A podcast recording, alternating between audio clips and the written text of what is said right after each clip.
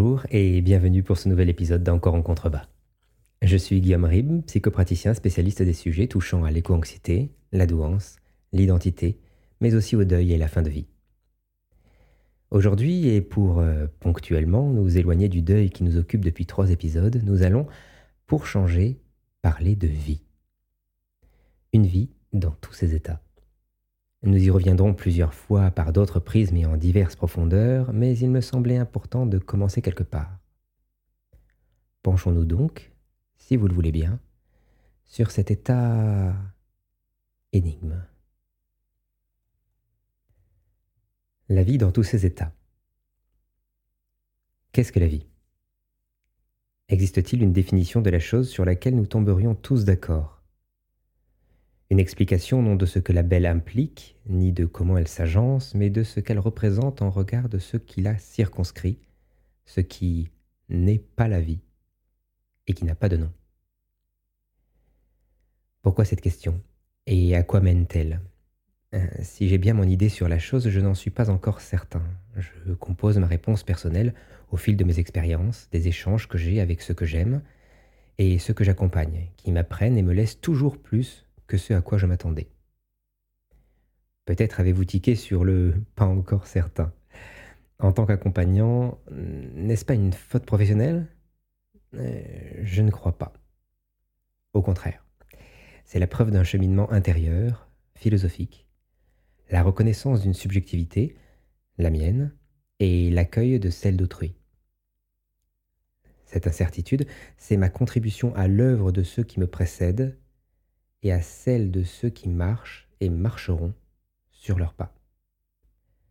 Les interrogations ayant la vie pour sujet, il m'en est adressé chaque semaine. Mais hormis les grandes questions, il en est peu qui reviennent aussi souvent que celle avec laquelle j'ai ouvert ce podcast. Qu'est-ce que la vie? Question ouverte, semble-t-il. Pourtant, euh, on en est loin. Car si l'énigme demeure, chacun sait une euh, vie, du coup, une vie durant fait sa petite opinion. Une opinion par défaut. Exclure ceci, exclure cela, ne garder que ce qui n'a pas encore été réfuté. C'est peut-être cela le plus déconcertant lorsqu'on aborde avec eux la chose. Combien peu tout cela a en définitive été pensé, ressenti. La conviction s'est forgée, comme souvent, par élimination. Aussi, au moment où j'interviens, l'interrogation est plus un filet de sécurité que mes interlocuteurs s'efforcent de tendre entre leur personne et le sol, au cas où ils auraient omis ce détail que j'aurais hypothétiquement en ma possession. En général, ces questions sont de celles auxquelles on ne souhaite pas d'autres réponses que celles qu'on s'est déjà données. On se rassure comme on peut. Et pourtant, on est là. Et pourtant, on souffre, il serait donc peut-être temps. Et ce n'est pas une critique, loin de là. Comment pourrait-on critiquer la manière de monter de celui qui n'a jamais pratiqué l'équitation? La conduite de celui n'ayant jamais vu une auto Ce serait absurde. Il n'y a donc aucun blâme à porter. Notre société, loin d'encourager le questionnement en la matière, le phagocyte aussi implacablement qu'imperceptiblement, le dévalue, le rend risible. Dans encore beaucoup de cercles, pourtant autoproclamés intellectuels, se poser des questions existentielles est clairement vu péjorativement et on évite taxer de ne pas la vivre, cette vie, à se torturer ainsi l'esprit. Les pensées sinistres, c'est-à-dire remettant en cause le délire jouissif de nos contemporains, sont sévèrement punies par une exclusion sociale quasi systématique.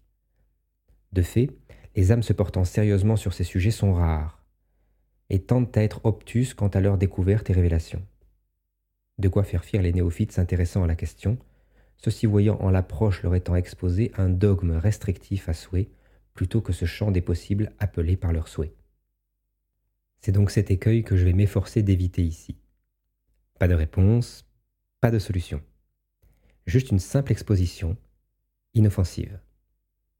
Apprendre, laisser, creuser, ce sera l'affaire de chacun. La première chose qui frappe l'esprit lorsqu'on se met à tendre l'oreille, c'est combien vie a, auprès de nos contemporains, naturellement pris comme antonyme le mot mort, alors qu'il ne l'est que de manière infiniment circonstanciée. Mais là encore, ce n'est pas très étonnant. Trouver l'antonyme parfait sous-entend au préalable de savoir de quelle vie on parle, à quelle définition de vie on s'attaque. Comme Larousse en dénombre 16, cela risque d'être laborieux. Pourtant, il suffit de se poser et de réfléchir un instant pour éliminer la mort de l'équation. La mort, c'est un événement fait état certes, mais qui ne prend sens qu'appliqué à une période postérieure à la vie. Ce qui n'est déjà pas mal, j'en conviens, même si elle ne peut du coup être considérée antonyme parfait. Car la mort ne circonscrit rien. Personne n'aurait l'idée saugrenue de qualifier l'immense période de temps précédant notre naissance de mort. On dira généralement que l'on n'était simplement pas encore né. Au mieux, nous venons de le voir, la mort ponctue. Elle éternise une cessation de vie. On est mort. Jamais été. À moins qu'on soit croyant, il n'y a pas de voie passée pour ces choses-là. Mort n'est pas un antonyme convenable lorsqu'on s'attaque au pendant de la vie. S'il est le contraire de quelque chose, ce serait bien plutôt du mot naissance, qui ne s'embarrasse depuis longtemps plus de son lien avec le vivant, puisqu'il est utilisé en métaphore pour tout et n'importe quoi. Un n'importe quoi sombrant, s'érodant, se refroidissant, s'immobilisant un jour. Il est humain de tout ramener à son expérience, à sa propre échelle. Comment saisir des dynamiques qui nous dépassent sans les traduire en un langage faisant sens pour notre intellect balbutiant? Que s'avance celui qui parvient à penser l'infini autrement que très quelque chose, loin, petit, grand, n'importe quel qualificatif fera l'affaire. Il résulte de tout cela que le mot mort et ce qui se cache derrière ne peut décemment pas prétendre au titre d'antonyme parfait du mot vie, de l'idée de vie.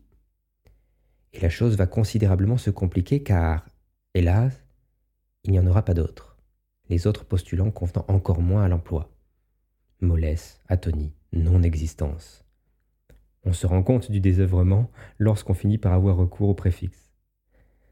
Dans la petite liste restera bien matière, que l'on pourra considérer quelques instants, mais lui non plus ne résistera pas à la réflexion, tant la vie est aussi matière, d'autres substances, et ne s'y oppose pas frontalement. La vie semble donc ne pas avoir d'antonyme alors que, dans l'esprit de tous, elle est très clairement définie, et que le commun des mortels cerne parfaitement ce qui n'en relève pas. Pourquoi?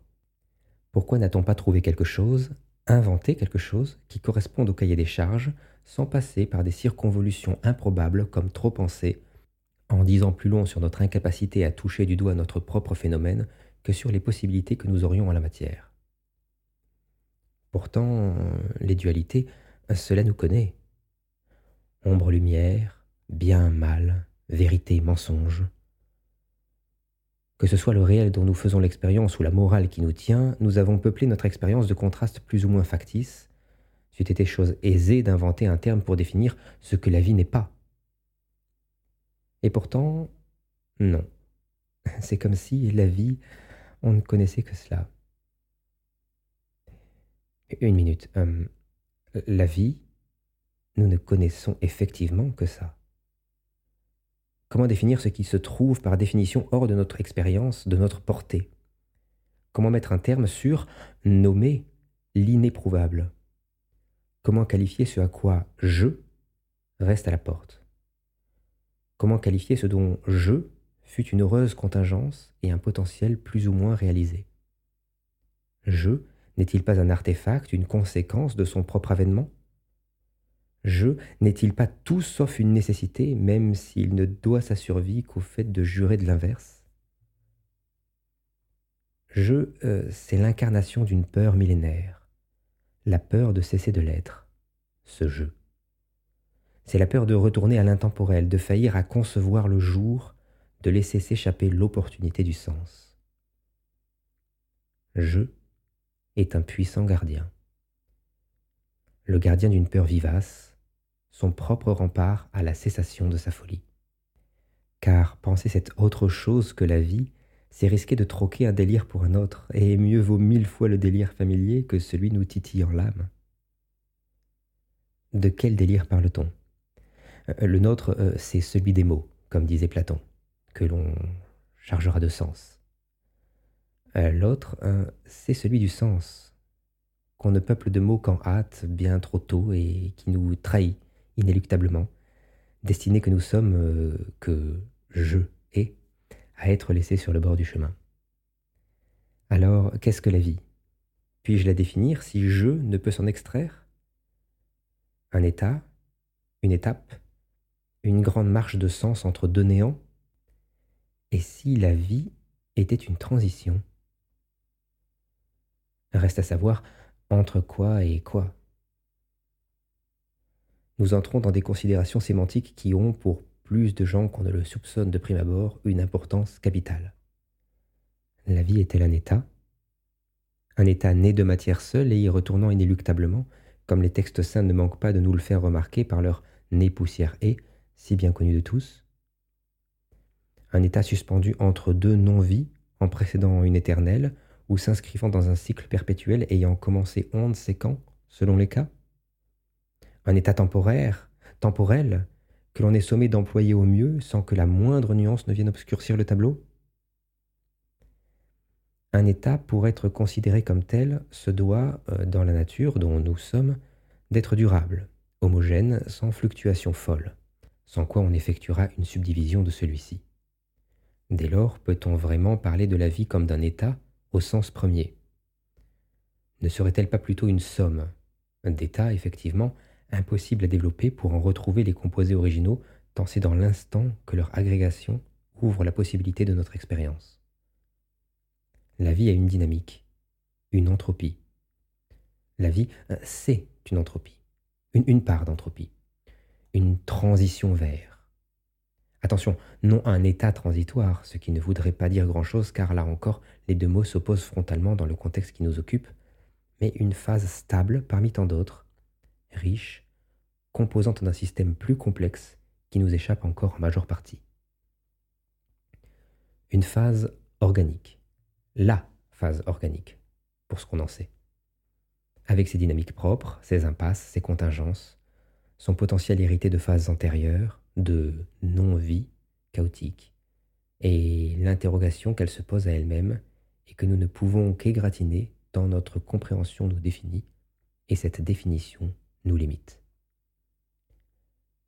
La vie, étape X d'un grand phénomène innommable et insaisissable par celles et ceux qui s'avèrent intrinsèques à cette phase précise. Et, et notre vie dans tout ça?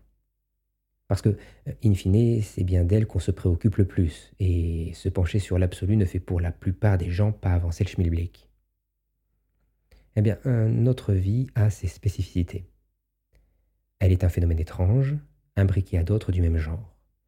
Chacun de nous est le fruit, je ne vous apprends rien, d'une statistique à la fenêtre d'avènement dérisoire, proche du zéro, et pourtant, qui fut, demeure et s'étend par plusieurs facteurs dans un avenir aux intrications incalculables, nous comprenant dans des formes, par nos égaux, artefacts, inattendus. Notre vie, hein, c'est un bien propre et commun à la fois, qui ne résiste en apparence guère à la définition imposée par un Occident terrifié que la réalité lui échappe. Notre vie transcende ce que nous sommes. Quelque part, elle ne fut, n'est et ne sera jamais nôtre. Elle est un délire prégnant, fait de mots, dont nous avons un besoin structurel. Un besoin structurel pour tenter de combler, toujours mais en vain, notre incomplétude, notre criante inadéquation à nous-mêmes, aux idées et motifs moraux qui sont les nôtres. Un besoin structurel pour tempérer l'insupportable, formidable amas de symboles mythiques qui nous constituent, nous et ces autres qui, inlassablement, nous glissent entre les doigts. Mais notre vie, c'est également une opportunité. Une opportunité de se rendre au plus près de soi-même, de tutoyer le sens, de le faire naître du creuset que l'on est malgré nous. Notre vie, c'est une opportunité d'appréhender la grande de vie, de la comprendre au mieux, de s'y abandonner complètement, de la voir pour ce qu'elle est, à savoir, au moins, un merveilleux et fascinant mystère.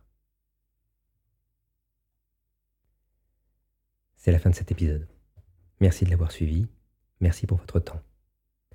N'oubliez pas de vous abonner si ce podcast vous a plu et que vous souhaitez être tenu au courant des nouvelles sorties sur la chaîne. Si vous souhaitez proposer un sujet, n'hésitez pas non plus. Vous pouvez me contacter grâce au formulaire disponible sur mon site théorique. À très vite